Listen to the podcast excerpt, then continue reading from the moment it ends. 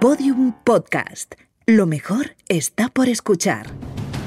Cuando los cartógrafos del Renacimiento reflejaban en sus mapas una zona jamás pisada por el hombre y por tanto seguramente peligrosa, dibujaban una criatura mitológica y escribían debajo: Ic sunt dragones. Aquí hay dragones. Bienvenidos a Podium Podcast, bienvenidos a Aquí hay dragones.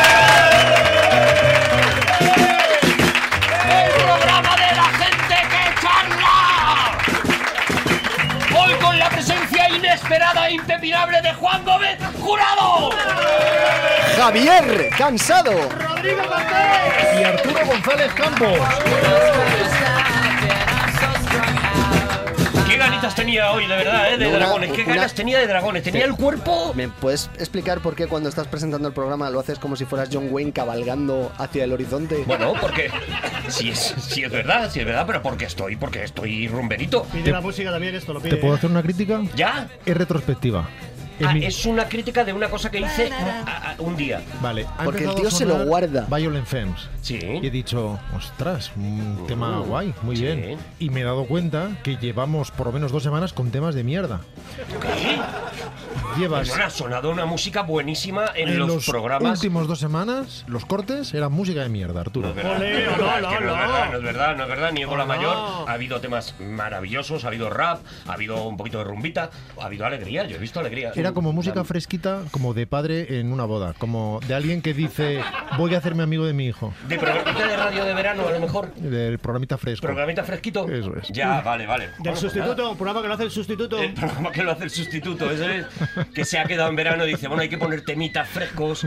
Y que dice, por eso soy sustituto. Por eso. hacer un- una sección de efemérides, cosas fresquitas que en verano entran bien. Bueno, eh, quería plantearos una cosa. Sustituto. Eh, Tú me haces las críticas a posteriori y a Juan le hacen gracia mucho tiempo Juan después. hace su programa. Juan se está riendo de programas anteriores de aquí de Dragones. Juan no se está riendo del programa de hoy. Lo que Eh, pasa es que el programa de Juan lo emiten a la vez que el nuestro, pero Luego Borja lo sincroniza todo. Tengo una pregunta que haceros. ¿Por qué hay ese maltrato a según qué meses que no se utilizan como apellido?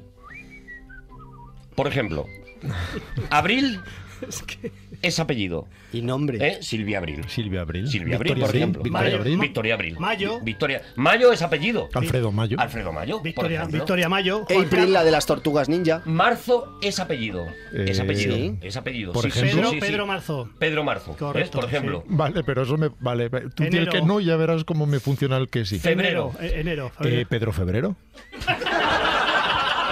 Sí, Yo, sí, sí, sí, sí, sí, además. yo no, eh, tengo un sí, amigo sí, sí, No que se existe llama- nadie que se llame Pedro Febrero. Eh, yo tengo un amigo, un amigo que se llama eh, Juan Carlos Febrero, eh, que es Sí que sí. la persona que me ayudó a mí a El- escribir con la inspiración por lo que le sucedió a su padre, el emblema del traidor. El tenista. Septiembre. El tenista. ¿Me no lo- estáis diciendo que hay alguien en, el- en España que se llama Septiembre? Rafa, el tenista, Rafa. ¿Rafa Septiembre? Sí.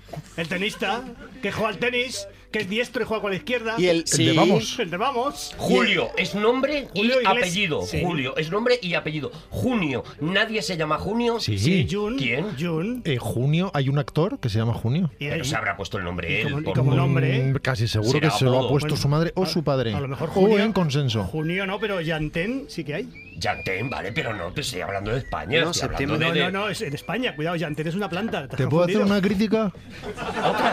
Es, ¿Esta es de este programa o, o es en general? bueno, es, es en riguroso o directo. Está, está pasando, ¿no? Estás planteando una diatriba ¿Eh? de mierda.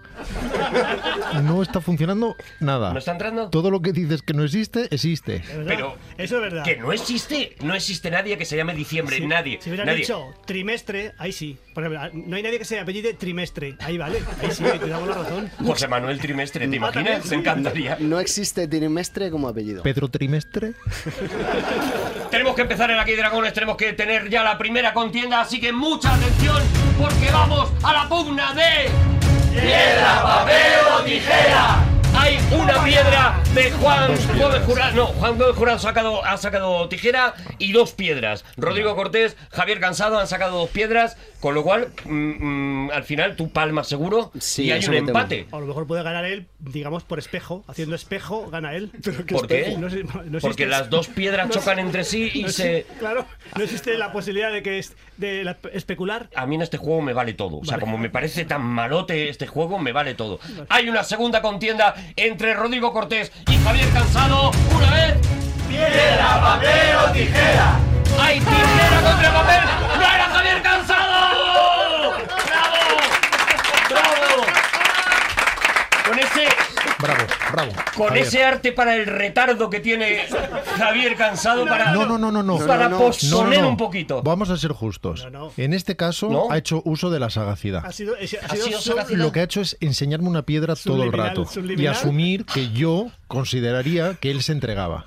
Y justo en el momento en el que nos tocaba a los dos salir, él ha cambiado Pero subrepticiamente, está- pero legalmente. Está depurando la trampa ya y ya utiliza la psicología. Bueno, mis dieces. Vamos a ver, yo, yo no he estudiado, yo no he estudiado, yo mi, mi universidad es la Universidad de la calle. De la calle, sí. Entonces, Universidad de la calle, Pero- en donde tanta gente ha muerto por el piedra, papel o tijera, precisamente, en duelos tienes, do- nocturnos. tienes dos carreras, sin acabar, sin acabar. no, sin acabar tengo tres. Pero eh,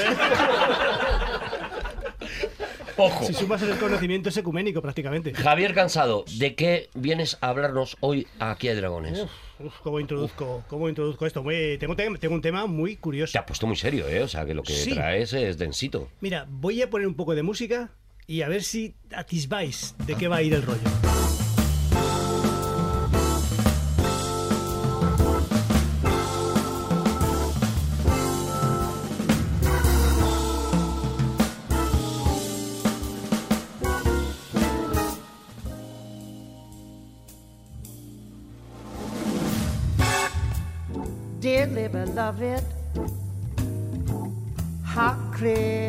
Cuando planteé el concurso aquel de si cantaba un hombre o una mujer, que, ¿os recordáis? Pues puse a Joe Dogs, a Joe Pexi, que es este, que es, que es eh, cantando con su amigote Joe Francesco, un, un organista, un sí, organista, y que canta temas de jazz y actúa, actúa, actúa en directo con él y con más gente.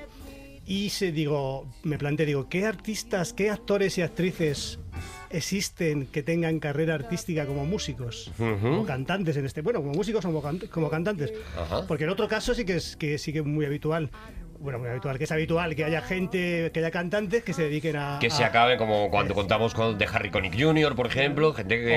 Elvis Presley, eh, Frank Sinatra, etc. Pero propones actores que se han convertido en cantantes. que han, han llevado carreras paralelas. Joe Pexi no Me vale. flipa. Pexi no vale porque no tiene carrera realmente. O sea, este- ha, can- ha grabado discos, es un disco con Joe de Francesco, insisto, pero no tiene carrera. Ya. Vamos a escuchar otro, otro ejemplo.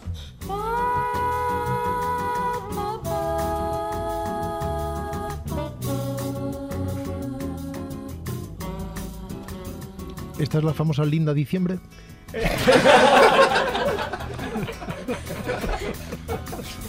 Yo no puedo más. Esta es Civil Server. Civil Server, que sí que tiene carrera, bueno, fundamentalmente de- como, actriz, pero tiene carrera de discos. Aquí está con Stan Getz, el saxo tenor, o sea que tiene un nivelaco, cantando sobre todo temas de bossa nova, temas brasileños.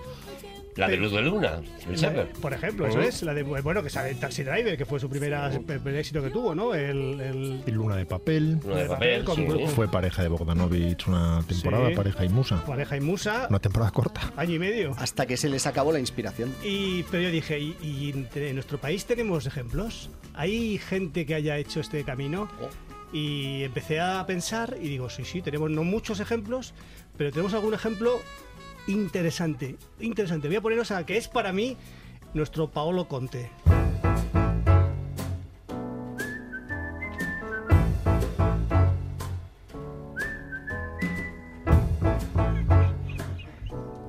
Dan ganas de abrir la puerta. Caminando sin pensar, despacito, sin tiempo Falta que una ganar. canción. El, ay, sí, Ay, no pues, no pues el chiste era bueno. no Claro, porque Pa- Paolo Conte. Lo- Siempre podemos no editarlo. No, es que Sí, siempre has- puede has, quedar aquí. eh, Borja ha puesto Porque- triste dos veces. Sí, Es sí. una pena que no le esté echando la bronca no, no, no, no. que la gente sí, supiera cómo es el verdadero Javier. dicho- Javier Cansado, Cansado. que es, que es una bruja. Y cómo es el verdadero Borja, por otro lado. Es que a lo mejor se ha, re- la, la ha repetido al montarla, ¿eh? La ha pero ha repetido. puesto. Sí, sí. Esto Es solucionarlo lo antes que podáis porque se va a quedar. Esto está pasando. Esto no. No, no, no, euro que se llama quizás, quizás, quizás. Quizás se quede. No, no, no, no, de, es que no puedo decirlo porque es una sorpresa para esto. Pero, Madre pero le has dicho, ven aquí, dímelo como quien dice eso no me lo dices en la calle. Pero aquí dímelo a la cara.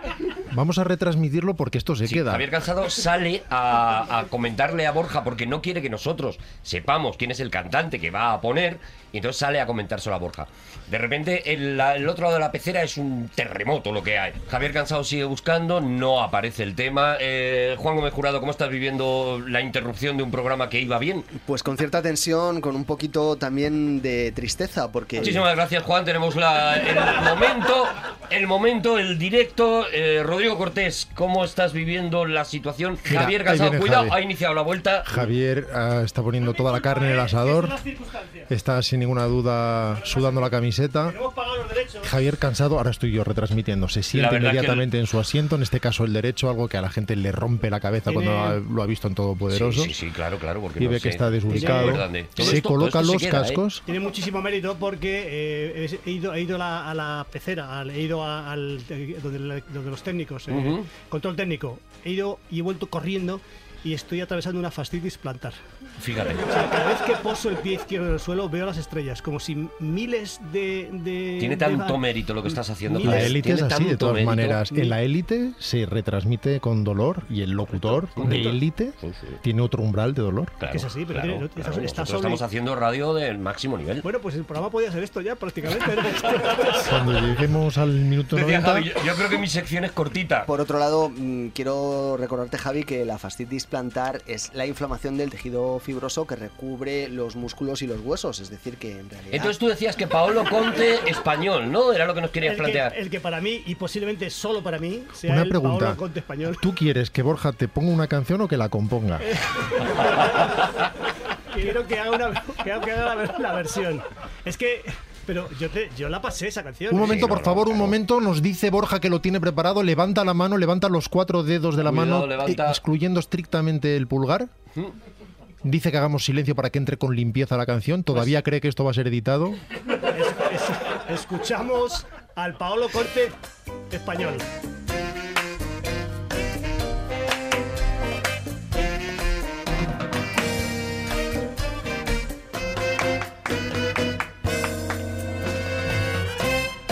Siempre que te pregunto Oh, que cuándo, cómo y dónde, Menudo sorpresón. siempre. Me encanta cuando las canciones entran a la primera. Quizás, quizás, quizás. Y así pasan los días. Y yo, desesperado. Yo sé quién es. Como habéis reconocido, es el actor. Juan Gómez Jurado. Eh, el, el tío abuelo. canallita. Es Manolo, Manolo Otero. Ah, Manolo Otero. Manolo Otero. Oh, Manolo Otero era maravilloso. Manolo Otero tenía una voz. Mira, Pensando. este, este, este actor hizo películas, eh, hizo carrera musical, tiene varios discos. Es el, yo creo que es el único caso que tenemos en España de un cantante que tenga carrera musical. Me refiero después de ser actor, ¿eh? No- Después de ser actor. Sí, sí. Terminada, porque claro, Pero que hay, mu- pero hay muchos, muchos casos. este hombre con esa voz, en esa caja torácica cabe Hobby Town. O sea, es, es una cosa, es una maravilla. Hay muchos casos. La ciudad de los hobbies. Hay muchos casos. Hay muchos casos. Mirad, mirad otro mirad, mirad otro caso.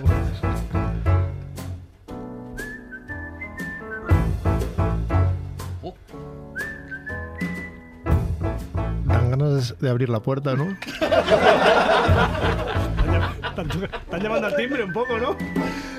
Caminando sin pensar, Leonor, despacito, sin tiempo que Leonor. Ceballos Walding. Leonor Walding. Ah, Leonor tiene Walding, Una carrera hombre, artística como una voz Marlano, además maravillosa. Muy bonito, canta así. canta muy bonito. Una voz así muy susurrada, muy jazzística, muy susurrada. Wadlin en inglés significa septiembre. Leonor Septiembre. Tiene una carrera bastante centrada, tiene, hace giras, vende discos, o sea, Sí, es una sí, carrera ya, tiene una carrera una carrera oficial. Me y gusta mucho. profesional. Es una Y a mí carrera- una canción que empieza con silbidos me tiene ganado ya de per se. O Ya sea, se- no, se ha dejado no tienen sil- que hacer nada. Si empiezan silbando en la canción, yo ya estoy. Se ha dejado de silbar, ¿verdad? Ya Sí, no se silba. ya no se silba en la música. ¿Ves? Hay más casos, hay más casos. Ha venido ¿eh? un perro. Hay más casos, ¿eh? Aparte de, aparte de Leonor Walding, hay más casos. Hay más casos. Menos animada. A ver, a ver qué das ganas de hacer con esta. Llego tarde, como siempre, ya lo ves. Empieza ¿Qué hora disculpándose. es? No quiero contarte lo mismo una y otra vez. Uh, hay una historia aquí detrás, ¿eh? Hablo poco. De momento no ha callado. No digo nada. Es que no sé cómo se llama. O sea, no, que, que sé, sé- que sé quién es. ¿Que no sabes cómo se llama? No sé quién es, pero... Pero sé- Javi, ¿pero qué sección es esta, Javi?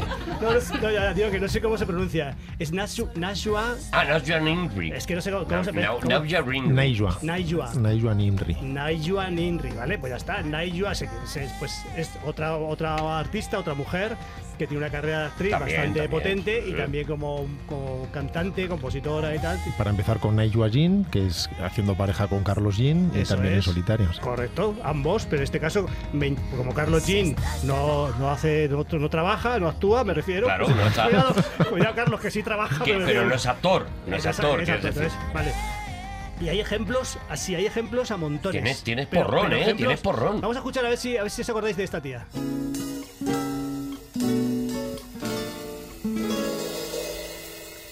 A ver si os acordáis. Acaricia mi ensueño, suave murmullo. Esta es el. Rochi, Rochi Garzábal. Rochi, Rochi Garzábal. Ajá. Sí.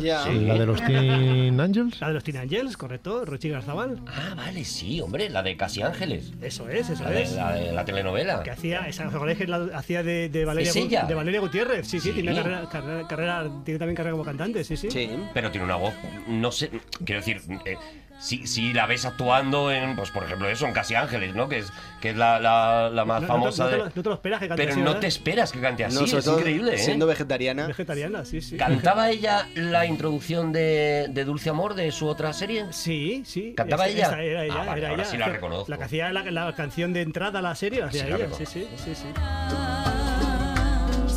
La rosa que engalana se vestirá de fiesta con su Hay, hay po- poca gente que conoce. Pregunta. Sí.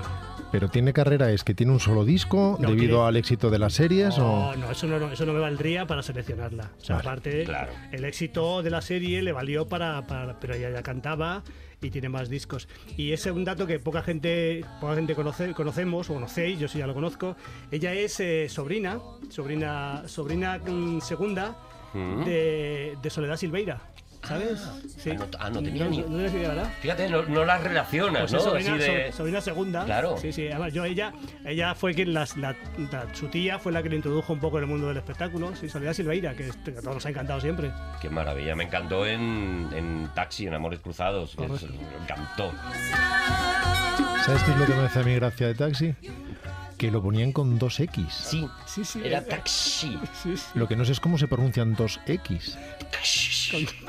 Pues CSCS, tax, tax.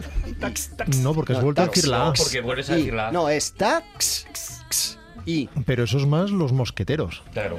Claro, pero es como una pelea espada. Tax, x, x, y. Tengo, tengo más ejemplos, ¿eh? aparte de Rochi Garzabal. Vamos a, vamos a escuchar otra.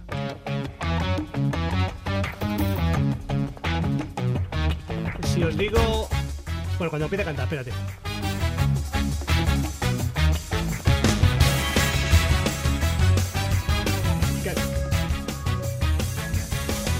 ¿Qué- Yo sé quién es. qué- ¿Lo ¿Sabes sabes quién quién es? Yo creo Pero que sé quién es. No me hagas pues suficiente, ¿no? Es increíble. O sea, si sabes quién es, Pero sabes no, yo- quién es. Yo no sé quién es. ¿Es Natalia Oreiro? Sí, joder, qué bárbaro. Rodrigo, tío, qué, qué No puedo oído creer. tienes, macho. Qué oído, qué bárbaro. No, lo que tengo es el disco. Ah, tienes el disco. Qué bárbaro. Qué maravilla. Natalia Oreiro, sabéis que es actriz, cantante, bailarina, diseñadora de moda. Eh, modelo, embajadora de, de buena voluntad de UNICEF, o sea, una mujer que Bueno, es... la ganadora del título Super Paquita. O sea, quiero, quiero decir que no es. En mi que no honor, cualquier en mi cosa. honor no, en mi defensa diré que me lo regalaron en un amigo invisible. Pues vaya joya, ¿eh? Esta, esta mujer Pues si lo quieres.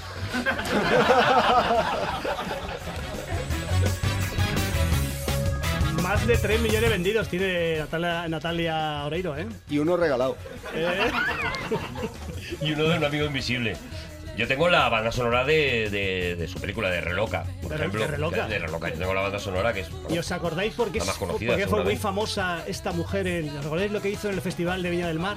No, no, Yo no. sa- ¿no te acuerdas? No. Aquello de que ganó el Festival de Viña del Mar y para celebrarlo hizo una cosa que luego se ha repetido siempre. Ah, ah, ah, lo de la piscina. Eso es, o sea, sabéis que luego Rafaela Carrá y todas las que ganaban en Viña del Mar se tiraban a la piscina, pero la primera que lo hizo fue Natalia Oreiro. Y bueno, fue, fue. Sí, hombre, si lo hemos comentado, yo creo lo hemos comentado alguna vez, Juan, ¿no? ¿O no? Yo creo que me acordaría. Hombre, alguna vez hemos hablado de Natalia, pero no. no Yo no creo hasta que aquí, de hecho, está cantando debajo de la piscina. También tengo, también tengo chicos, ¿eh? También tengo chicos. Hablo de vos, no más. Cuando me falta el aire, no sé vivir en paz. Quizá no sea nadie. Claro que el modo es amar. Claro me está que mirando, la Ju- me está mirando Juan, sí, es, es Benjamín Amadeo, Juan, sí. Benjamín Amadeo es. Yo no tenía ni puta A ver, yo, yo tampoco la había reconocido. ¿No la había reconocido? No, yo no la había Pues es reconocido. el, el actor Benjamín Amadeo cantando, pues, eh, cantando una canción que se llama eh, eh, Volaré. Sí, sí, me he olvidado. Volaré se llama, sí. ¿no? Sí, sí. Fue un Pero este- éxito impresionante. este. Este disco es de antes de hacer Mil Millones, la serie Mil Millones. Eso es. Pero ¿por qué sabéis esas cosas? Eh, joder. Hombre, porque es Benjamín Amadeo. Yo no sé quién es Benjamín Amadeo. En, 2000, en 2013, para que a ver si os refresco un poquito, en 2013 participó en Tu cara me suena y fue muy famoso porque clavó a Amy Winehouse. Fíjate, este chico clavó a Amy Winehouse, la clavó perfectamente. Claro, pero la ¿Pero por famosa es Amy Winehouse. O sea, cuando alguien se disfrace de Benjamín Amadeo, entonces yo empezaré a conocerlo. Pero si es Benjamín Amadeo el que se disfraza de Amy Winehouse, Ya, pero que habla- hablamos de su versatilidad. Lo cual demuestra que lo de tu cara me suena es la cara de aquel al que están imitando, no la del tío que canta. Bueno, ya, pero quiero decir, hay unos mimbres ahí con los cuales se elabora una Vale, cesta, sí, por no, no. favor. o No, sea, yo que- contra Benjamín, Vamos a ver, es que es. que me ha dado tanto. Pues el, yo, yo creo que es que es uno de los, vamos, de los de las carreras carreras musicales más importantes. Voy a acabar, voy a acabar con uno que va va os va a impactar, os va a impactar.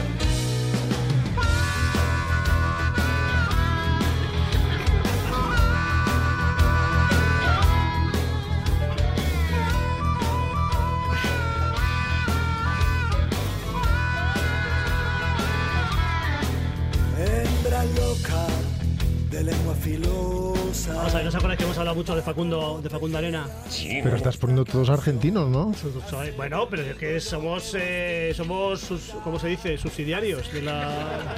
Somos subsidiarios. Somos subsidiarios de Argentina. Somos submitidos.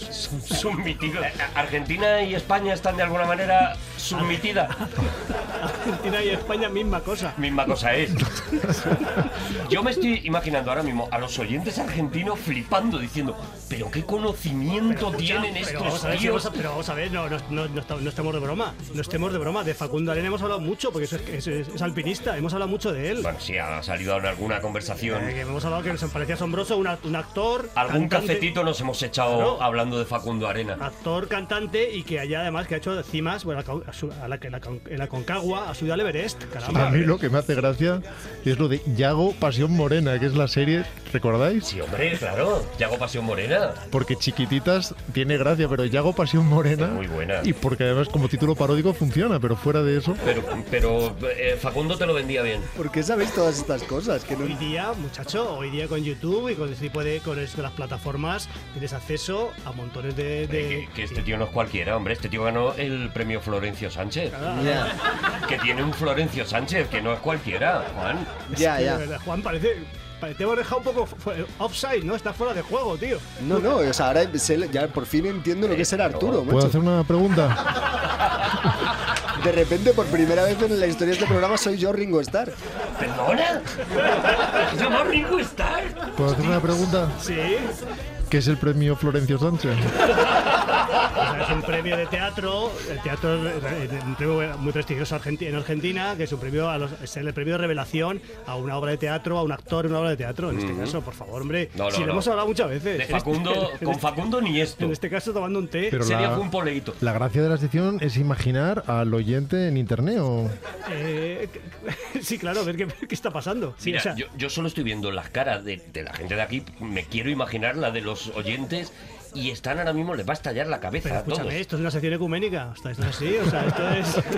¿Por qué ceñirse a lo, a lo cercano, a lo obvio? Es que el mundo está a nuestro alcance, por favor. O sea, es, es- es una enseñanza tan es bonita. como, es como si dijeron, no, no vamos a hablar de, yo qué sé, de, de un actor eminente, por ejemplo, de Richard Gere, no vamos a hablar de él porque es americano, por favor. O sea, es- ¿Y cómo te callas? ¿Cómo te callas que el, el tema que estamos escuchando de Facundo se llama Hembra? Hembra. Que me también como Escucha, una- ¿y de estos, una canción. ja- estos papelitos con la letra de Javi que tenéis vosotros dos, qué son?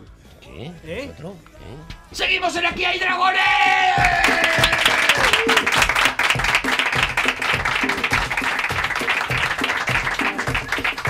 Atención porque ahora estaba haciendo como el lazo de la vaquera. Hago como el lazo del vaquero, sí, mira. O sea, de repente, de repente estamos, estamos en Sin City.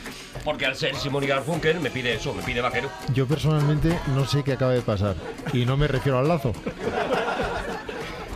¿A qué te refieres? Yo no sé muy bien de qué ha ido la sección. No, no, no, no, no lo sabe nadie. Vamos a ver, tiene, tiene O sea, muchísimas no, no, no, connotaciones. no lo Lo sabe Javier Cansado y no lo vamos a explicar y que cada uno saque sus propias conclusiones.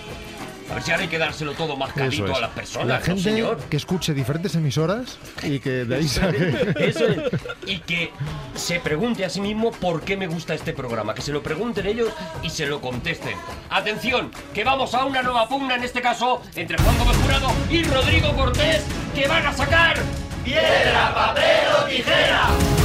Hay una tijera y hay un papel clarísimamente. La Uf. victoria ha ido para Juan Gómez Jurado. Ostras, eh, ¿sabéis que lo he hecho con los ojos cerrados y mirando al tendido? Ha sido por eso muy valiente lo que has hecho, Juan, de verdad. O sea, era Michael Laudrup de repente. Ha sido la, la valentía. Se han reído solo los... Y pues, pues, si vosotros si sois millennials, no sabéis quién es Laudrup. Bueno, da igual. Eh, empiezo entonces, ¿no? ¿Puedo hacer Venga, una sí, es crítica? tu momento. Sí. Es la segunda vez, o el segundo programa consecutivo en el que se insulta al público. Al, al público, es verdad. Y eso está muy mal y yo no lo consentiría. Pero ¿cuál es el objeto exacto? Si yo no fuera Ringo Starr, yo no lo consentiría. Adelante, Juan Gómez Jurado. Voy a contaros una historia que tiene de todo. Eh, Tiene niños, tiene idiotas y tiene canciones pegadizas. Canciones como esta. Cosquillas, cosquillas, a las nubes les hago cosquillas. Natalia Oreiro. Casi, casi. Cantajuego. ¡Cantajuego! ¿O ¿Cantajuego o cantajuego? Siempre me equivoco. Es cantajuegos, De ¿no? verdad, después de la grabación tenemos que hablar. Bueno, corría el año 2008 en el pueblo de Castleford, en, West Yorkshire, en Inglaterra, ¿no? Perdona, En perdona. Huesca. West Perdóname, Yorkshire. Perdóname. Es, hay un paso subterráneo impresionante. Yo estaba ahí, tron- tronco, sí. Es correcto. Yo estaba ahí. ¿En Huesca? sitio. No, no, no, en, en- en Inglaterra. Además, cuento una anécdota rápida, muy divertida. Bueno, muy divertida. Fuimos un grupo de amigos a Inglaterra y entonces uno, uno de ellos tenía un Land Rover que iba por gasoil, por, por diésel, era, eh, llevaba diésel, ¿no? Y dije, vamos en él, en diésel, porque como el en España el diésel es más barato, aunque sea un poco, un poco rollo ir en un, en un Land Rover, pero nos cuesta más barato. Y llegamos a, a Inglaterra y era más caro el diésel que la gasolina. Bueno, hay. hay un paso subterráneo, efectivamente. En Castleford, en Yorkshire. es una anécdota. ¿Qué para- anécdota? No, para, pero para mí es una me- anécdota. merecía la pena parar el programa, la verdad. Es una de esas anécdotas que uno duda si no se habrá inventado el otro, porque tan buena. En Yorkshire hay un paso subterráneo que une la zona de viviendas Sí. con el centro del pueblo. Eso es. donde ha estado Javi. Sí, sí, vamos, Bueno, no, es, bueno. eh, pasa por debajo de una vía de tren Sí. y bueno, pues los, los habitantes del pueblo conocen este paso subterráneo desde el año 1890, que es cuando se inauguró, eh, como Tickle Cock Bridge. ¿y eso es cerca de Jaca? No, esto es en West Yorkshire, en West Inglaterra, en, en el pueblo de Castleford. Bueno, le llaman Sí, sí. eh, Ti- Ticklecock Bridge. Preci- precioso todo, la zona es, preciosísima. Es muy bonito. Bueno, eh, el, el nombre del puente... lo Tengo una pregunta. ¿Cómo se sabe que un sitio es precioso desde un paso subterráneo? Hombre, porque has- antes de entrar al paso subterráneo has visto el sitio precioso, luego ves el paso subterráneo y luego sales... Cruzas por Tengo el otra paso pregunta. Justo antes de entrar en un paso subterráneo, ¿hay que tomar aire y aguantar la respiración? Pues en este concretamente sí, porque el nombre Ticklecock Bridge lo podríamos traducir como el puente de las cosquillas en la polla. ¿Perdón? sí, Sí, sí, sí, sí, sí, sí, Sí, sí. por- sobre todo por Sí. las actividades nocturnas que realizan las parejas ahí desde tiempos inmemoriales. Sí, que sí, que sí. Por eso fuimos a ver nosotros. Sí, sí. Es- Hasta aquí todo bien, ¿no? Al final te compensó el diésel, ¿eh? Todos los pueblos tienen sus lugares de cosquilleo, como bien sabéis. No sé si en Salamanca había alguno particularmente conocido. O en el Parque Calero. Bueno, el Parque Calero, todo el Parque Calero, a partir de las 8 de la tarde, Era cosquillas. ¿no? o te atracaban o te hacían cosquillas. Bueno, el problema vino en 2008 en Castleford, cuando hubo que remodelar el paso subterráneo, que ya tenía mucho gotele, y al terminar, el ayuntamiento decidió unilateralmente que iban a cambiar el nombre del paso subterráneo Bueno, menudos son los aragoneses Buah, para esas cosas. de Ticklecock a Tittlecot, que sería una palabra, una construcción semántica que no significa nada. Entonces los habitantes del pueblo montaron en cólera, Se enfadaron. porque al fin y al cabo perdona, muchos... perdona, Juan, pero ahí, ahí no ponía eso, ¿eh? O sea, es- era conocido por ese nombre. No, no había placa, no había A eso placa. me refiero. De entender que muchos de ellos habían sido concebidos en ese paso subterráneo y entonces dijeron, oye, perdóname. Entonces eh, se manifestaron durante varios días hasta que el ayuntamiento reculó y eh, llamó el puente de las cosquillas en la polla por su eh, nombre original. Pues es ha sido una Bridge. sección preciosa. Muy Y- y Muchísimas gracias, Juan. Decidieron que a partir de ahí iban a llamarlo, ¿cómo se llama? El sitio de las cosquillas. Cosquillas, cosquillas, a las nubes les hago cosquillas. Todo esto de la corrección política que nos parece tan nuevo y tan divertido y Mm. tan de la era de Twitter, no es tan nuevo como parece. Esto era, la- era la intro. Era una intro. Era la intro. Y ahora estamos viajando en el pasado. Ojalá hablemos de los límites del humor. Estamos escuchando a Ian Bostridge interpretando un soneto de William Shakespeare sobre música original de Franz Schubert. Te me iba a decir. Porque, sí, es un poco Franz Schubert, es la Natalia Oreiro de Alemania. Voy a seguir en Inglaterra, pero dando un salto hacia atrás en el tiempo, concretamente a 1775. Porque un soneto es como este de Shakespeare, eh, podríamos eh, haberlo escuchado en cualquier esquina en el siglo XVIII, pero, atención, no en casa de los Bowdler, que van a ser nuestros idiotas protagonistas de esta historia. Los Bowdler. Los Bowdler. Quedaos con el nombre, es importante. Bueno, en casa de los Bowdler, eh, que es un matrimonio de clase media alta de Londres, por las noches se recitaba a Shakespeare, pero no completo. Porque a la señora Bowdler no le gustaba nada que Shakespeare dijera marranadas. Entonces, este soneto de Shakespeare que se titula ¿Quién es Silvia? no podría haber sonado, no podría haber sido nunca, haber sido recitado en casa de los Bowdler, porque, bueno, el, poema, eh, esta Silvia epónima del soneto, es una muchacha a la que todos los jóvenes festejan. Y por festejan me refiero Sí, a sí, hacer está, cosquillas. Hombre, se ha Eh, entendido, se ha entendido. cosquillas, correcto. Por, por ahí la señora Butler no pasaba. Ya, Según ya. ella, los grandes ¿Cómo te clásicos tenían que tener su respetabilidad. Y cuando los clásicos le fallaban, pues ella cortaba, suprimía o sustituía, por ejemplo, unas palabras eh, por otras. Vamos a irnos, por ejemplo, en William Shakespeare a Romeo y Julieta. A love struck Romeo, sing the streets a serenade, laying everybody low. ¿Y Jotas no vas a poner? No sé si os acordáis de aquella parte en la, de Romeo y Julieta en la que Mercucho le dice a Romeo aquello de, oh Romeo, y si fuera ella, y si fuera ella, un níspero abierto y tú te lo pudieras petar con tu pera. Sí, Bueno, esto- bueno, hablamos de un clásico. Escúchame, y tú ya lo has contado más de una vez eso. Claro, Eh, No, claro. Más de una... Bueno, esta es la segunda. Tomando café me refiero. Ah, bueno, tomando café y, y en. Todopoderosos también lo he No, contado. bueno, eh, programazo, eh, ella to- Qué Todopoderoso. bueno ese. todo lo de la pera poperina de Romeo y Julieta lo quitó. No se entiende, luego la obra no se entiende. Eh, claro, porque esta señora de hecho era tan aficionada a lo de corregir a los clásicos que se atrevió a corregir incluso al propio Dios. Por ejemplo, ella publicó, editó uh, y publicó una versión del Cantar de los Cantares en las que cambiaba, por ejemplo, la palabra cama por carroza nupcial, que yo creo es hasta peor. Y aquello de tus dos pechos como dos crías mellizas de gacela lo cambió por tus ojos que hacen cosquillas en mi alma. Cosquillas, a Lo convirtió en el cantajuego de los cantares, ¿no? Al Bueno, final. Qué maravilla. La señora era una protomelendi, de repente. Bueno, la, la mujer, por desgracia, no alcanzó en esta vida el castigo que merecía y murió de vieja en la cama. Pero su hijo, su hijo eh, continuó con su legado. Eh, el niño idiota de la estirpe Bowdler se llamaba Thomas Bowdler, como su padre, y recordando el mucho bien que le había hecho Shakespeare de niño, decidió editar su propia versión. Oye, antes no insultábamos a la gente, ¿no? Pero hace mucho, ya ves. hace muchísimos Ya, años. ya prescribió. Eso ya lo quitamos. Bueno, él decidió que iba a hacer su propia versión de Shakespeare. Por favor, música shakespeariana. Pero bueno, Está haciendo unas aportaciones brillantísimas. A la cultura popular. La verdad. Eh, Esto es Shakespeare, Sí, sí, el Rey León, claro. claro. Bueno, pues nuestro querido ¿Hay que Thomas. esperar a que empiecen a cantar? No, no hace falta.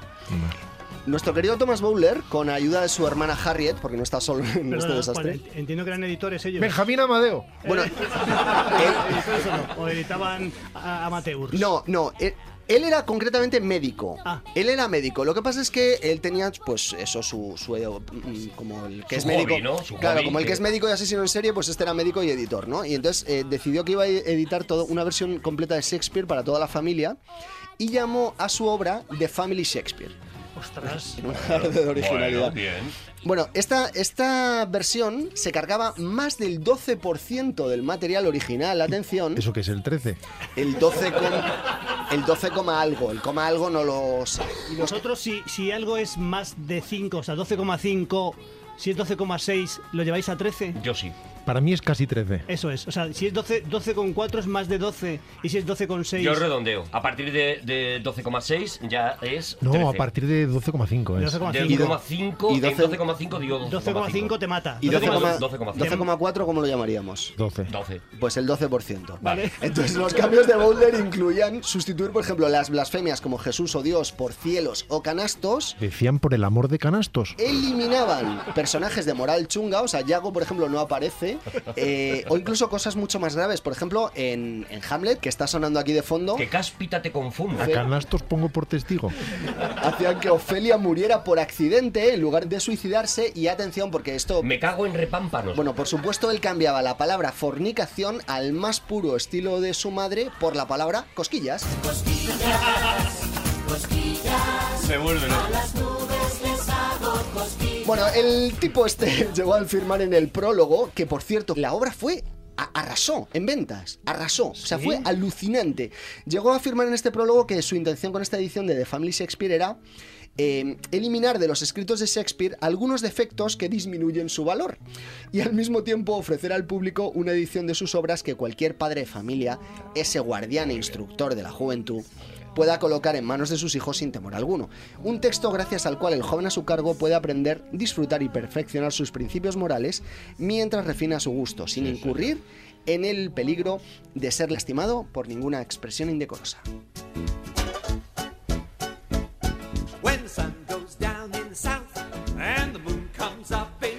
Y desde entonces en el mundo anglosajón, eh, este acto semipacato, semicretino de modificar una, una obra para hacerla políticamente correcta o familiar, como lo queréis llamar, se llama boulderizar. Boulderizar. Boulderizar. O sea, un- por ejemplo, esto que estáis escuchando aquí de fondo es el musical de Huckleberry Finn. Bueno, pues este es uno de los casos más sangrantes, que seguro que habéis oído hablar de ello, que eh, es la boulderización de Huckleberry Finn se sustituía la palabra nigger Nigger, ya, ya. por slave, por esclavo, lo cual era, lo cual era clase Totalmente peor. peor, porque de repente incluso los libres también eran esclavos, directamente, ¿no? No Eh, destacas por ser negro, destacas por ser esclavo. Bueno, esta tendencia ha pervivido, como sabéis, hasta nuestros días. Se habla de, en algunos casos, de retirar de los colegios, por ejemplo, Caperucita Roja por sexista y machista. Y así le ahorran también a los padres la molesta tarea de educar y contextualizar. Porque es sexista, es para aprender, ¿eh? No es para discutirlo. Porque es sexista y machista Caperucita Roja. Es que igual no, no, no te has fijado, pero es que estoy haciendo una sección en contra. No, no, no, no, si no lo estaba discutiendo. No, Es que- que- ¿Cuáles son los parámetros para que, decir. No ¿En tengo- qué se No, no? No, pero Por favor, que no se me malinterprete. Yo creo que está muy bien quitar el 12 y pico por ciento de las cosas que dice Shakespeare y cambiar los adjetivos de Mark Twain por otros mejores. Yo estoy en general a favor de cercenar las grandes obras. No estaba discutiendo esto. Yo creo que todos lo estamos. Por pura curiosidad, solo por si yo puedo contribuir a la causa y censurar otras canciones u otros cuentos, ¿qué le sucedía exactamente a Caperucita ¿Cuál para era el ser? pero? El Bueno, pero que se le no, ponía. pues porque el leñador, al parecer, y es que me estoy metiendo en la cabeza de gente enferma en directo, ¿eh, señoras y señores. Eh, el leñador, al parecer, es el único papel fuerte de la historia y lo que se le atribuye a, ¿A la madre. Caperucita y a- no es un al- papel fuerte? No, porque a Caperucita. Pero si se cruza el bosque entero a pie. Ya. Pero le salva, al Pero- final le pero- salva el leñador. Yo pero ahí, tiene yo ahí como- estoy en, en- traduciendo. Ah. Es damsel in distress y tiene como la tarea de llevar comida, que es una cosa. héroe. Cuidar a la, a la abuela, etcétera. sí. Claro, es A la todo abuela se la muy- come, en ese el- contexto el no hay ley de dependencia. Bueno, eh, otra de las cosas que está proponiendo la gente enferma ahora Es es que así explicado lo veo bien. Más bolderización. cambiar a San Jorge Matadragones Se bulderiza poco. por Santa Georgina Educadora de Dragones. Ajá. Y en esta eh, versión boulderizada se supone que no tiene que morir el dragón y bueno, pues nuestros hijos y Tiene nietos que hacerle razonar. ¿O es por animalismo que no se pueden matar dragones? no lo sé. Yo, Que en, no hay que matar en todo caso, esa es vuestra tesis. La mía es que yo creo que tenemos que llamar a las pollas pollas, a los pechos pechos, a los matadragones matadragones y dejar en general claro que no nos falta un hervor. Yo lo que no tengo claro es cuándo hay que legislar y cuándo hay que educar. Pero aparte de eso, mm, ya está. O sea, de verdad, llevamos dos secciones de parar y decir que estoy escuchando. ¿Seguro aquí? que no quieres meter cosquillas otra vez? Por supuesto que sí. Cosquillas,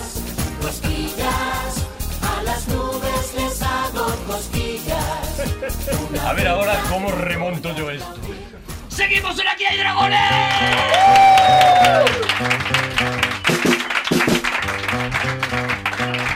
Hago un bailecito por cada música. Para que luego me la critique Rodrigo Cortés.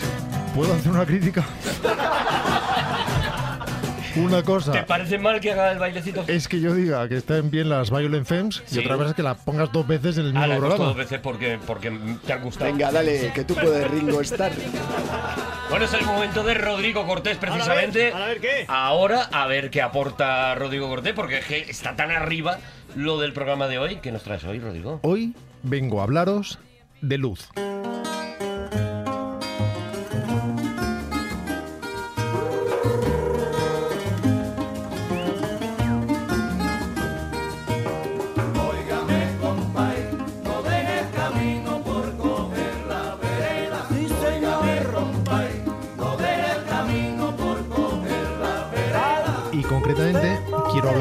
Director de fotografía que se llama Néstor Almendros y que mucha gente considera erróneamente que era cubano.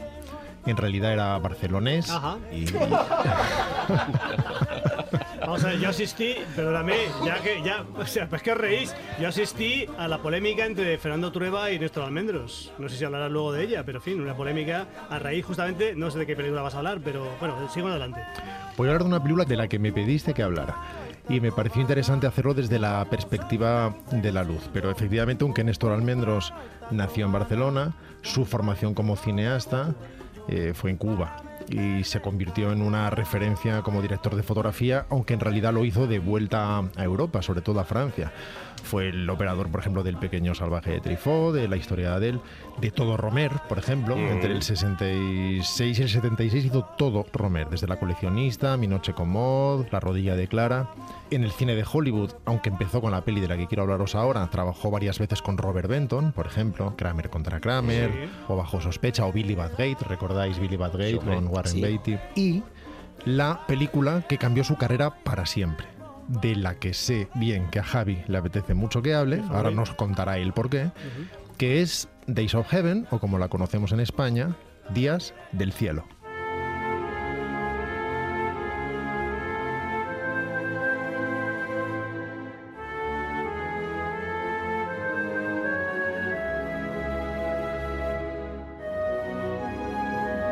Javi, ¿por qué te apetecía que habláramos de Días del Cielo?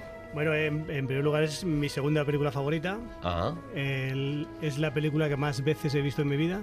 La habré visto pues más de 20 veces, que para mí, para mi performance es brutal. O sea, no hay. 20 veces has visto esta película. Sí, la es- la es- primera, ¿cuántas veces la has visto? No, no, la he visto menos. Hay una que me gusta más, Ah. que es eh, una de Herbert Ross, que hemos hablado muchas veces de ella, del, del musical este de Herbert Ross, que se arruinó. Y, Penny from Heaven. Penny from Heaven, sí. Y esta es, esta es la película que más me ha maravillado y que cada vez que la veo siempre encuentro significantes nuevos, siempre me aporta una, me aporta una, un- una, una perspectiva diferente.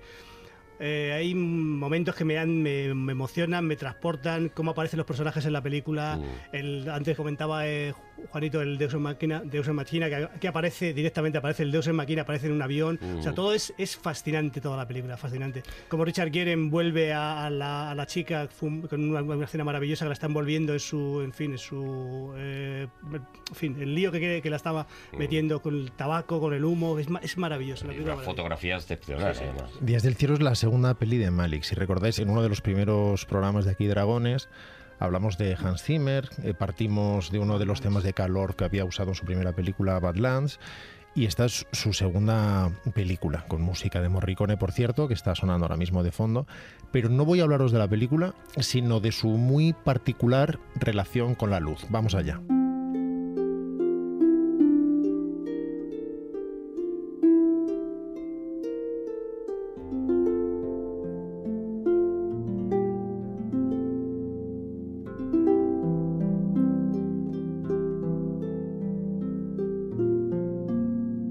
Explica Néstor Almendros en su maravilloso libro Días de una cámara, un libro que recomiendo a todo el mundo, que John Ford, Kim Vidor y Joseph von Stenberg fueron realizadores que a pesar de su reputación como estilistas, lograron siempre la simplicidad de lo esencial en todas sus iluminaciones. Sterberg fue el cineasta visual por excelencia y Néstor Almendros admiraba particularmente cómo conseguía unir la luz a la puesta en escena. Y de hecho, la razón por la que Malik se fijó en Almendros fue precisamente por su trabajo en El Pequeño Salvaje, que aunque sea una película rodada en blanco y negro, era una película de época, con lo cual tenía determinada relación con el tema que quería desarrollar Malik y sobre todo porque abordaba la iluminación desde una simplicidad máxima que le interesaba muchísimo, tratando de huir precisamente de la afectación o de la hiperprofesionalidad del cine de Hollywood. Así que cuando Malik llegó a Canadá, que es donde se rodó la película, a pesar de que transcurría en Texas, porque allí es donde había unos trigales inmensos donde podían eh, crear este mundo que Javi conoce también, en el que construyeron una casa y la pusieron en mitad de los trigales, ahora hablaremos de ello. Eh, Almendros comprobó que Malik sabía mucho de fotografía para empezar, algo que no es habitual en los directores de cine, que muchas veces no tienen esa formación técnica y que por lo tanto desarrollan diálogos con sus operadores más bien vagos y en términos a veces confusos que hay que tratar de interpretar. No era el caso de Malik, tenía un sentido de lo visual excepcional, creo que lo ha demostrado muchas veces a lo largo de su carrera, así como su cultura pictórica. De modo que establecieron un diálogo muy provechoso gracias al conocimiento técnico de Malik.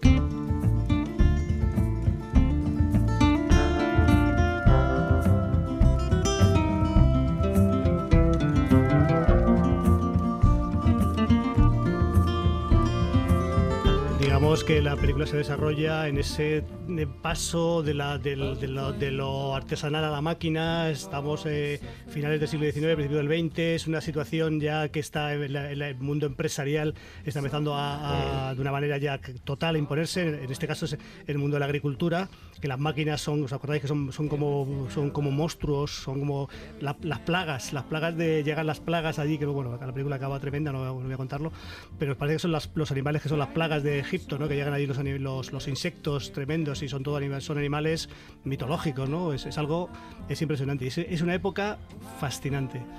Ahora hablaremos de cómo se rodó aquello.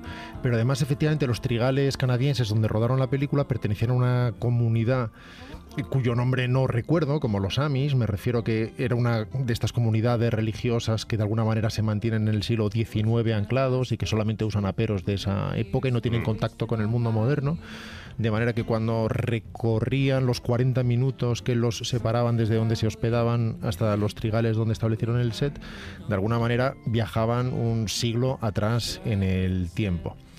Días del Cielo no fue preparada con rigidez, algo que volvía loca a mucha gente del equipo. Muchas de las ideas interesantes de la película se desarrollaron de hecho sobre la marcha, dejándose llevar, qué sé yo, por las condiciones atmosféricas, por su estado de ánimo.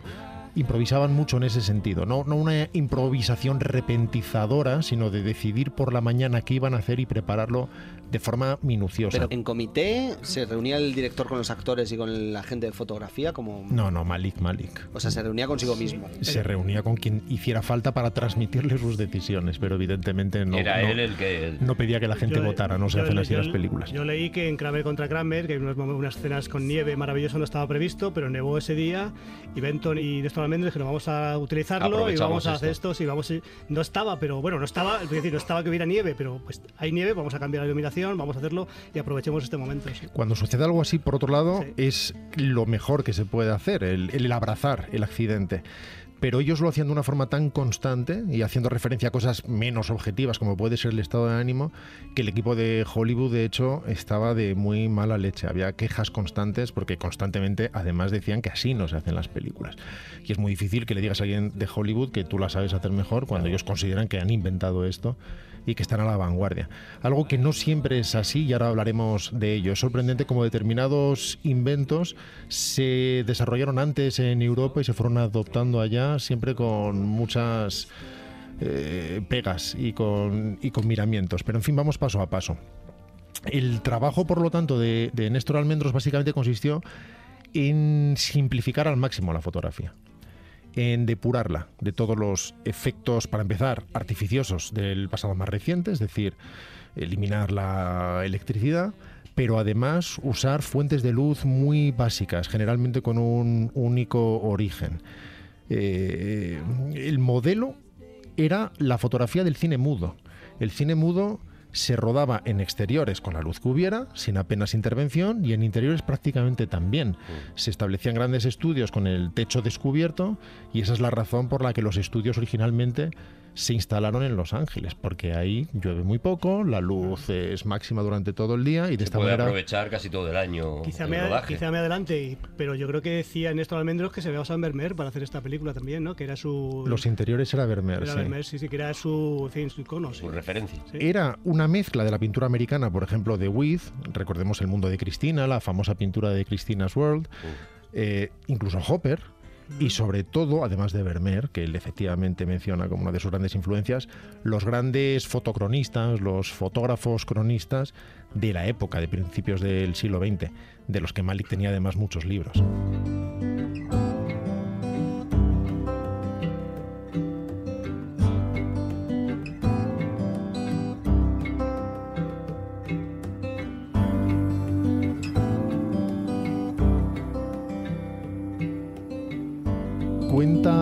Almendros que la luz en Francia es muy suave, muy matizada, porque casi siempre hay un colchón de nubes que lo cubre todo. Y eso hace que el trabajo en exteriores sea más sencillo, es más fácil armonizar los planos entre sí en el montaje. Cuando se rueda en exteriores, uno depende enteramente del tiempo. Si tú ruedas un plano con la luz eh, muy matizada, muy tamizada por las nubes, muy difusa, y haces el contraplano y sale el sol, eso no va a funcionar nunca en montaje. Pero Así si eres Ozores, sí funciona, ¿eh? Yo he visto una película de Ozores que no se cortan, ¿eh? O sea, eh, el contraplano es que está oscuro casi. A veces lo Está- justifican porque Sí. hacen que estés o, por ejemplo, diga, coño, se ha puesto una nube. Eso es, sí, sí. Así, así de crudo, ¿eh? Sí, sí. En cambio, en Estados Unidos, el aire es más transparente en general. Por lo tanto, la luz resulta mucho más violenta. Y cuando un personaje está en contraluz, aparece totalmente a oscuras. Claro, si tú mides, digamos, eh, con tu fotómetro respecto de la intensidad del fondo, que es muy luminoso, si ese personaje está en contra, eh, lo que haces es ver una silueta directamente, una sombra, y eso se compensa siempre, se llena el área con una luz, ahora mismo se utilizarían otros artilugios, en ese momento es lo que se llamaba una luz de arco. Pero Malik y Almendros no quisieron compensar nada, así que lo que hacían es lo contrario, exponían para la sombra, por decirlo así, para que se viera ligeramente ese rostro y por lo tanto todo lo demás el fondo quedaba sobreexpuesto, es decir, muy levantado, muy reventado, por decirlo de alguna manera. Quemado, ¿no? Sí, no completamente quemado, pero sí quemado. De modo que los cielos se dessaturaban un poco, ya no tenían ese azul intenso, que es el que buscaba en general Hollywood, sino que perdían cromatismo y efectivamente todo se levantaba, todo se quemaba un poco, creando ese efecto tan especial que sin embargo en Hollywood consideraban técnicamente erróneo, consideraban que estaba fuera de norma y que le da sin embargo precisamente ese aire naturalista que a Javi le vuelve tan loco. Y el hecho de que la historia la cuente desde el punto de vista de la niña influye también en la, en la luz, que, en cómo, cómo fotografían la película. En realidad todo dialoga en el mismo lenguaje, porque se trata de buscar la simplicidad máxima y el primitivismo máximo, y de hecho generalmente usan una única fuente de luz. Muchas veces cuando uno va a un set ve que hay un montón de focos, y a lo mejor uno está estableciendo la luz más dura de contra de un personaje, otro está rellenando el frente para eh, matizarlo, otro es para el fondo de los decorados o para crear determinado ambiente. Y aquí usan una única fuente de luz que es lo que habitualmente sucede en la realidad. Entra una luz de la ventana Y es la que esa es la hay y ilumina. esa es la que ves. O hay un quinqué o hay una bombilla triste en el techo. Pero al principio lo que hacían es que el gaffer, que es el jefe de eléctricos, digamos que es el que lidera al equipo de eléctricos. Me encanta que el jefe de eléctrico se llame el gafe. Gaffer, gaffer. Ya, ya, ya, sé, sé cómo... Ay, de verdad. Ah, que era un chiste, claro, es que si no sacas una banderita o algo, Claro, avísalo. ¿Me Silba hago- antes. ¿Me hago un cartel? sería muy útil para todos. Sería maravilloso. Por la mañana, el gaffer preparaba los arcos, iluminaba de forma ortodoxa la secuencia, y luego llegaba Malik Y lo quitaba todo. Claro. A veces, eh, como señal de buena voluntad, Néstor Almendros hacía una con y una sin, para que nadie sintiera que había perdido el tiempo. Para que no se enfadaran. Y luego los invitaba a la proyección para explicarles por qué estaba buscando determinado efecto y cómo efectivamente lo conseguía, con la mejor voluntad posible.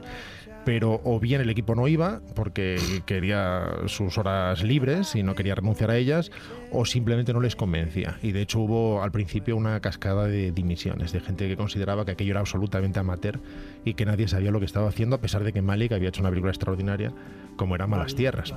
Pero Malik no solo apoyaba a Néstor Almendros, porque un operador solo puede hacer eso si lo apoya el director. Si no, tiene tal responsabilidad encima, porque de alguna manera para el productor, para los ejecutivos, la responsabilidad de que algo se vea es del director de fotografía. Claro. Y si tiene que ir lejos o tiene que luchar fuera de norma, tiene que ser con el apoyo del director que se ponga por delante y que pare los, los tiros. Si no, es absolutamente imposible. Pero Malik no solo le apoyaba, sino que iba más lejos. Incluso en ocasiones, para poder compensar esa luz de contra, ponía lo que se llama en cine un, un estico, o que son estas. Eh, estos cuadrados, estas planchas de por expand blancas, Mm. que se usan a veces para rebotar la luz y que le dé un poquito de relleno en ese rostro, aún aprovechando la luz natural, sin usar una fuente eléctrica. Pero Malik, si sucedía eso, hasta lo retiraba y decía, no, no, vamos a jugar duro de verdad. Es posible que, porque a mí me venía a la cabeza viendo la película, que tenga um, inspiración en el cuadro del Angelus de Millet. Tiene mucho que ver con eso, efectivamente, y con Constable.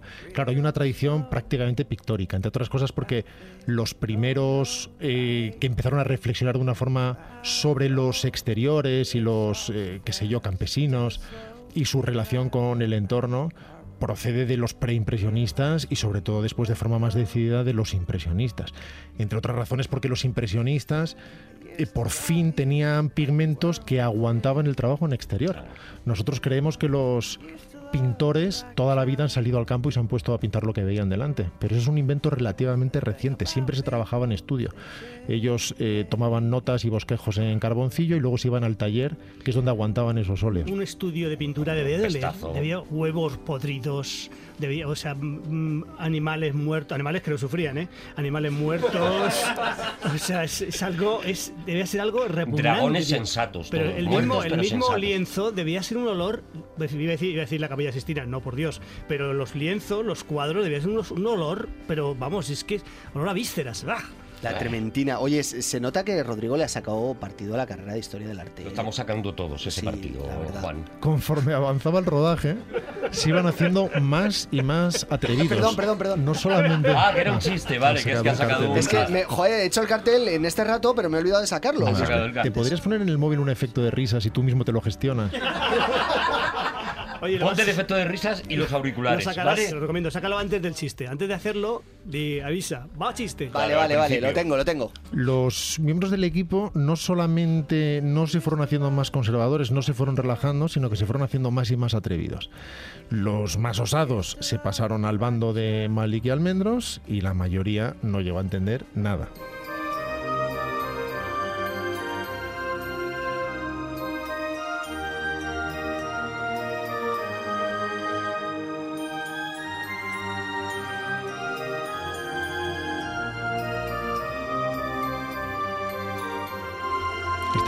Es precisamente el tema principal de Días del Cielo de Ennio Morricone.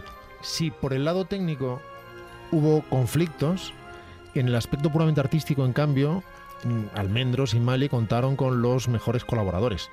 En toda película existe un grupo pequeño de gente responsable, de gente responsable de verdad. De algún modo los demás se limitan a seguirlos. En Días del Cielo fueron siete personas, que eran Jack Fisk, que es el que diseñó y construyó la mansión y las casas subalternas, donde se suponía que vivían los braceros. Es una casa además que construyó no como es habitual, levantando simplemente las fachadas para que colaran por fuera y haciendo en estudio los interiores, sino plenamente funcional, de manera que los interiores también se rodaban en esa mansión que se levantó de forma provisional en mitad de esos trigales y que después se derribó y se limpió.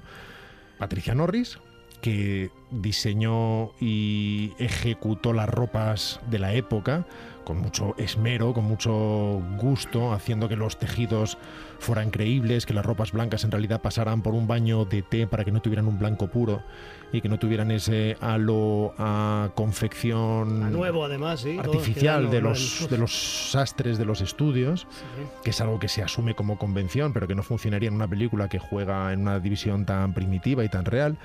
Jacob Brackman, amigo personal de Malik y director de la segunda unidad, y los productores. Además, evidentemente, de Malik y, y Néstor Almendros. Los productores eran los hermanos Schneider, Harold y Bert Schneider.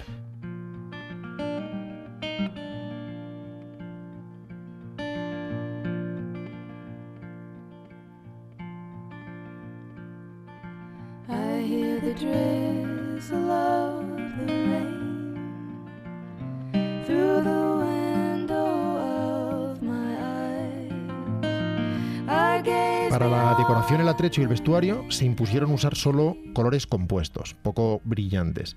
Y Patricia Norris, como os decía, consiguió telas y vestidos viejos para evitar ese aspecto del que querían huir.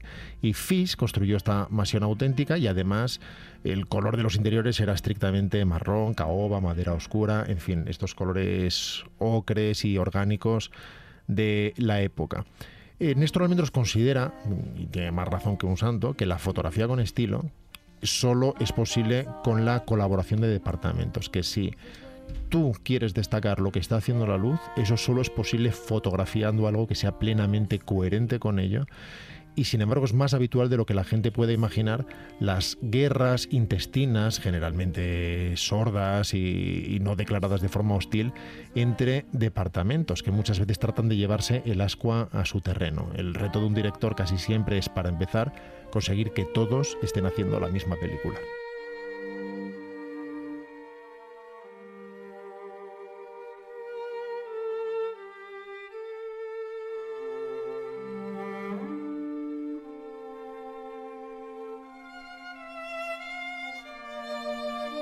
Creo que Juan está preparando un chiste, pero no, no querría desvelar un... Hay una tensión. Yo cada vez que le veo que... que- echa mano del cartel, Es que me quiero ir.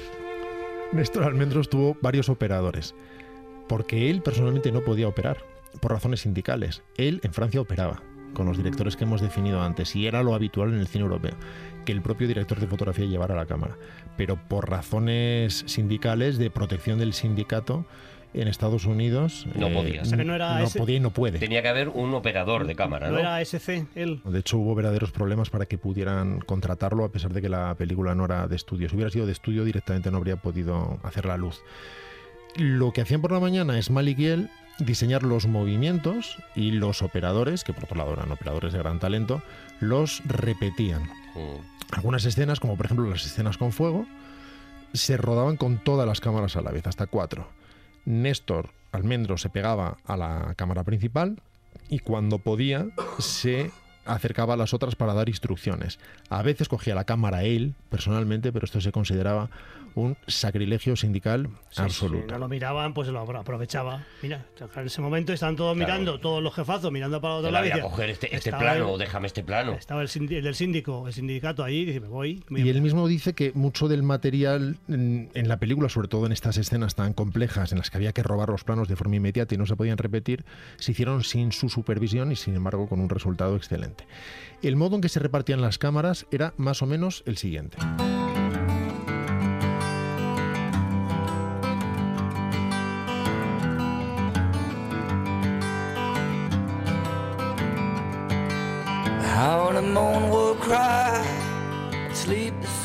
Uno de los operadores, a menudo John Bailey, rodaba los planos de conjunto con grandes angulares. Otro, Rod Packhurst, que era el canadiense, hacía insertos con teleobjetivos, desde lejos, pero digamos que acercando la imagen. Otro, pongamos que Paul Ryan, seguía la acción cámara en mano, cámara al hombro. Y por fin otro, Eric Van Haren, el especialista en Panaglide, ahora hablamos de lo que es eso, corría a través de las llamas o alrededor de la gente. Panaglide era una especie de alternativa a Steadicam de Panavision. La Steadicam es este arnés que de alguna manera absorbe los movimientos bruscos y que permiten que un operador pueda correr detrás de un actor por los caminos, por las colinas y sin embargo la cámara parezca flotar. La llevan como colgando, ¿no? Les he visto yo que llevan como un Sí, arnés, ¿no? les- y les la pesa- llevan como colgando. Les pesa menos, que si no sería menos. imposible, claro. En realidad pesa muchísimo y tenían que estar formadísimos. Ahora las cámaras son más ligeras, pero en aquella época en la que podían estar llevando una RI, una BL4 muy, muy, muy pesadas, eran auténticos atletas.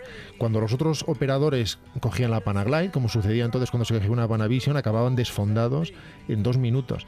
Porque la sensación es suave, cuando les ves operar, da la impresión de que eso no pesa, de que está flotando, que pero en realidad están haciendo una fuerza brutal con el brazo y con los bíceps. Tienen que estar muy, muy en forma. Cobraban un poco más, tenían un suplemento, tenían un... Hombre, para pagarse el gimnasio, claro. Peligrosidad. En aquella época, en realidad, sí, cuando venía el de la Steady, era ¿Eh? como si viniera Dios bendito, era como ha llegado el de la Steady. El de la Steady le ponía todo el teatro posible y decía, no, ahora tengo que descansar.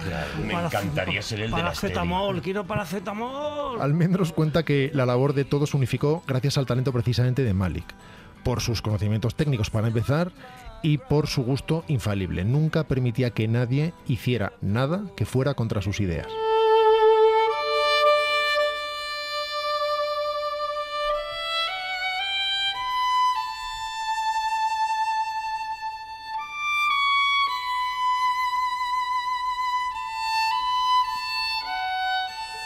Antes del rodaje se establecieron una serie de principios. Se diseñó el estilo de la película de tal modo que cada colaborador tenía que seguir necesariamente las pautas trazadas. Fundamentalmente la de no falsificar la realidad en la medida de lo posible. Cuando le propusieron a Néstor Almendros hacer Tías del Cielo en Europa, había aceptado ya la siguiente película de Trifo, con fechas ya fijadas de antemano. Los productores y Malik aceptaron con la esperanza de que el comienzo del hombre que amaba a las mujeres, que será la película que iban a rodar, se retrasara. Pero no fue así. De manera que Almendros solo podía trabajar 53 días y no los 19 finales. Así que se puso a pensar en los mejores operadores americanos para ver quién podía sustituirle. Y Haskell Wexler, que es el operador, por ejemplo, de In the Heat of the Night, de, de Norman Jewison, o de Alguien voló sobre el nido del cuco, de Milos Forman, reemplazó a Almendros en las últimas jornadas de rodaje mientras Almendros dejaba ya el Canadá, de regreso a Francia, más bien desconsolado. Así que Wessler estuvo una semana junto con Almendros, viéndole trabajar y revisando en proyección el material rodado para familiarizarse con él, y de este modo ajustó su estilo al de Almendros. Por ejemplo, Wessler era muy conocido en la época por un trabajo muy innovador con gasas y con filtros que solía emplear y renunció absolutamente Claro, a usarlo. justo lo Qué contrario. buen muchacho, qué, Qué buen, buena- qué buen muchacho. Y, y se nota viendo la película, una, mira, un ojo experto es capaz de ver la diferencia de lo que ha rodado él y lo que ha rodado Néstor. El propio Néstor Almendros dice que cuando a su salida hubo que completar determinadas secuencias que no estaban del todo acabadas, cuando ve esos planos no ve la diferencia, le Mm. parece material completamente indistinguible y solamente sabe que el operador es otro cuando son secuencias que él claramente no rodó, como por ejemplo la de la nieve, ya que hablábamos antes de nieve. Ya que ellos querían rodar con nieve, pero tuvo en, ese, en esa época el Canadá una especie de largo verano indio y empezó a nevar más tarde, cuando Almendros ya no estaba.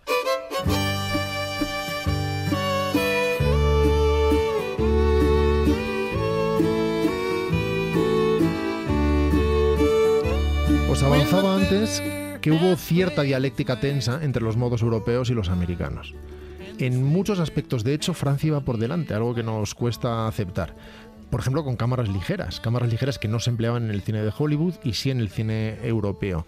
Mesas de montaje, por ejemplo, mucho más flexibles. Los americanos tenían que montar de pie y había un sistema de moviolas Pero más bueno, flexible en Europa. De pie.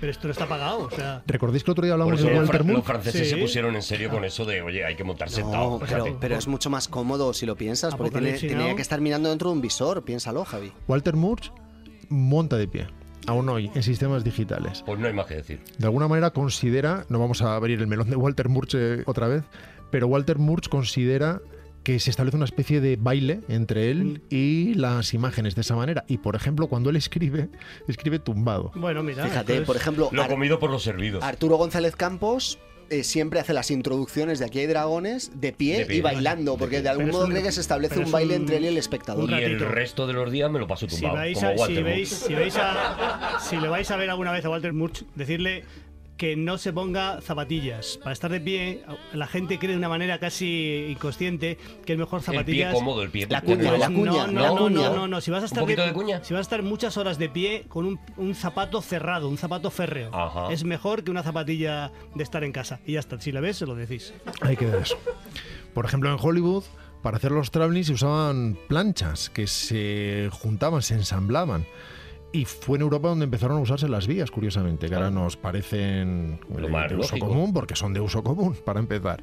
Eh, por ejemplo, usaban las manivelas, que hemos visto muchas veces en películas antiguas, cuando se ve un rodaje sobre un rodaje, mientras que en Europa se usaban cabezas hidráulicas con mango, que es lo que más vemos ahora. El propio Néstor Almendros consideraba que seguramente era una forma de protección de los propios profesionales para hacer su trabajo lo más esotérico e inaccesible posible. Ya que, por ejemplo, una- un trípode moderno con mango, alguien que tenga sentido del ritmo, sentido de la imagen, determinado instinto, inmediatamente puede hacerse con él. Con manivelas no es así en absoluto.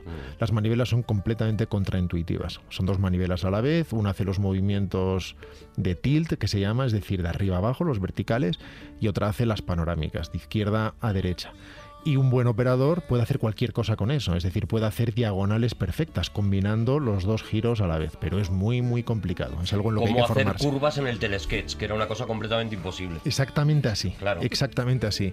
Y de hecho, muchas veces para formarse, en lugar de tener la propia cámara, lo que hacen es poner una especie de bolígrafo o de tiza eh, con la que escriben en una pizarra su nombre o eh, se plantean determinados retos y, y de esta manera ya olvidan para qué sirve cada manivela y lo mecanizan Lo hacen todo. mecánico, Pero claro. lleva mucho tiempo, lleva mucho tiempo formarse y olvidar precisamente cuál es esa función. Otra cosa que hacían era forzar el revelado, por ejemplo, para aumentar la sensibilidad del negativo, porque trabajaban en condiciones a veces de luz bajísimas. Por ejemplo, usaban lentes súper luminosas, muy luminosas. No es que quiera usar yo ahora el prefijo de una manera creativa, sino que así es como se llama, lentes súper luminosas, para trabajar de noche y en las últimas horas del día. Y quitaban una cosa que se llama el filtro 85, por ejemplo, porque si no, no entraba luz suficiente. Eh, cuando se rueda de día, muchas veces se usa un filtro que naranjea la imagen para corregir una especie de tonalidad azulada. Si tú no pones ese filtro, todo queda muy azul. Y cuando pones ese filtro 85, la imagen queda con los colores normales porque se compensa eh, con esa- ese filtro cálido, esa luz azulada. Pero a veces lo tenían que quitar para que entrara suficiente luz, porque estaban ya en las últimas. Eso hacía que la imagen efectivamente se azuleara y quedara técnicamente fuera de norma, pero con calidad pictórica. Hicieron mucho rodaje con fuego, con el propio fuego, con propano. Eh, todo partió de un accidente porque al principio no sabían cómo iban a rodar esas imágenes y el fuego real de las hogueras, etcétera, no era suficiente. Entonces añadieron de los efectos especiales eh, el fuego de propano que se usaba para, para efectos y no para iluminación, con lo cual consiguieron enfadar a la vez a los eléctricos y a los atrecistas, porque los maravilla. eléctricos iluminaban diciendo qué coño hago yo iluminando con propano si soy eléctrico, y los atrecistas decían qué coño hago yo iluminando si soy atrecista. Pero en fin, lo hacían unos y otros. Y lo que hacía muchas veces también en el exterior para igualar imágenes era lo que actualmente se llama la técnica de dos soles. Es decir, imaginad dos actores hablando entre sí. El sol está a un lado, evidentemente. Si miraras hacia uno de los actores, tendría el sol en la espalda y la imagen de contra. Y si miraras al otro actor, tendría el sol de frente, con una luz muy dura. Eso que es correcto desde un punto de vista físico, en la imagen mm, crea una diferencia de contraste excesiva. Así que muchas veces lo que hacían es colocar a los dos actores en el mismo lado, pero saber hacia dónde deberían mirar para que luego diera la impresión de que estaban hablando uno con el otro. Pero en realidad los dos estaban en posición de contra. Y el Lo- uno tapar el sol, me imagino, claro. Mm, Bueno, el Sol no tiene por qué verse, pero digamos que físicamente solo sería explicable esa imagen en un planeta en el que hubiera dos soles. Tatooine.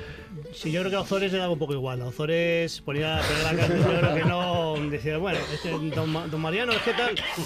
Bueno, ya, o don Por Antonio. eso Ozores no hizo los, los vingueros en Tatooine, por Eso ejemplo. es, no lo eso hizo. Y eso nos lleva a lo que ha hecho tan célebre para directores de fotografía de varias generaciones, Días del Cielo.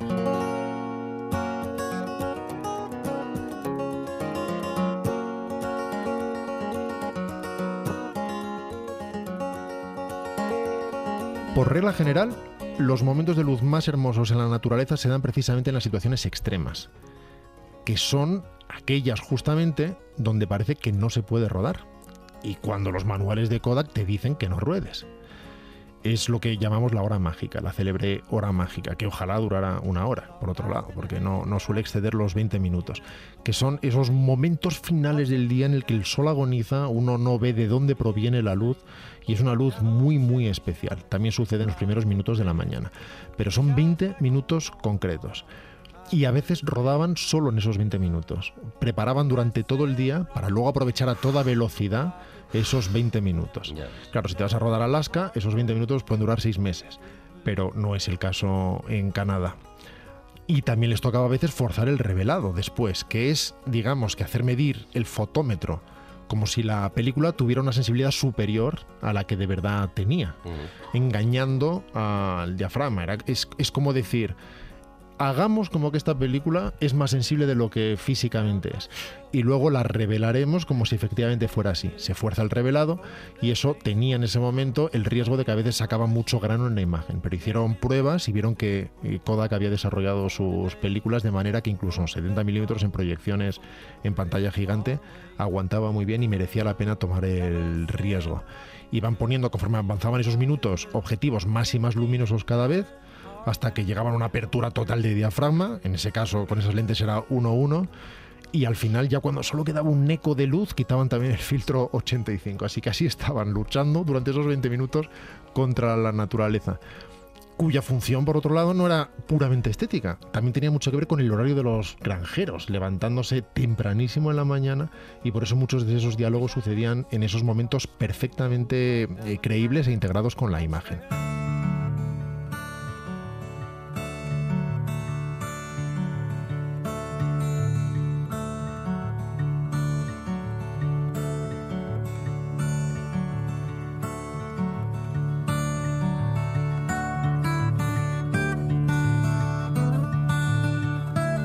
Muchos de los trucos los hacían directamente en cámara, no lo hacían a posteriori en lo que se llama truca, no eran trucos ópticos.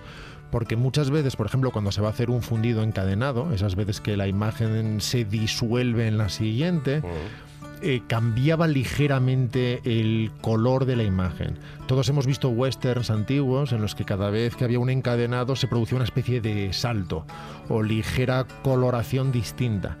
Algo que al espectador menos sofisticado no le importaba, pero el espectador se ha ido haciendo cada vez más listo y más acostumbrado a detectar ese tipo de matices. Ahora ya no sucede eso en el digital y en la postproducción digital, entonces sí. Así que lo que hacía muchas veces Néstor Almendros es algo que había hecho en Europa muchas veces, que es aplicar esos fundidos directamente en la cámara. En lugar de pedir que después hicieran un fundido en negro, por ejemplo, iba cerrando primero el diafragma muy muy despacio, de forma estable. El diafragma tiene un límite, no, no puede llegar a negro, pero cuando lo tenía completamente cerrado, después seguía cerrando el obturador y llegaba ya al negro absoluto. negro.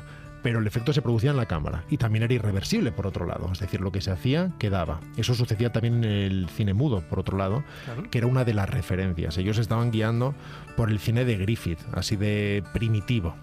Y Javi ha mencionado antes la escena de las langostas, esa escena de plaga casi bíblica. Sí, sí. Y la hicieron de una forma muy especial, que es tirando desde helicópteros, desde el cielo, semillas y cáscaras de cacahuete y después reproduciéndolo hacia atrás para que parecieran que despegaban. Pero claro, para hacer eso, los granjeros tenían que caminar hacia atrás, los tractores tenían que ir hacia atrás. Todo el mundo consideraba que así no se podía hacer y después cuando vieron la proyección no tuvieron más remedio que rendirse a la evidencia. Contra la opinión se puede luchar, pero contra los datos es mucho más difícil.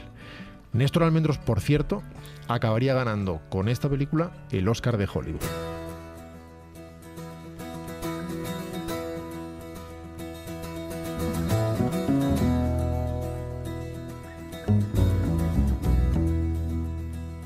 Y esta es la historia de la luz y la cámara de Días del Cielo, de la mano de un director de fotografía barcelonés y de un director de Illinois. Como veis, hay casi tantas formas de rodar una película como películas hay. A mí me ha quedado una duda, porque cuando tú estabas explicando antes la historia que, bueno, para él acaba un poquito antes que para el resto del equipo, porque Néstor Almendros tiene que ser cambiado, eh, ¿sabes concretamente en qué mes eh, terminó la siguiente película que rodó con Trifó? Casi seguro que en diciembre. En diciembre, seguro. Entonces sabemos que Néstor Almendros vuelve, vuelve Juan a casa está por Navidad. el cartel el y cartel. llega el momento de las risas. Recibe un aplauso merecidísimo, la verdad.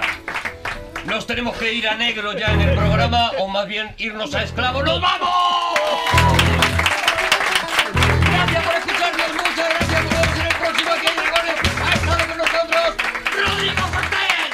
Javier Cansado.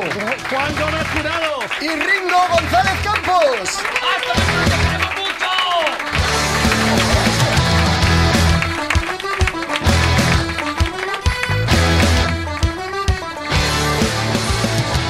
Todos los episodios y contenidos adicionales en podiumpodcast.com y en nuestra aplicación disponible para dispositivos iOS y Android.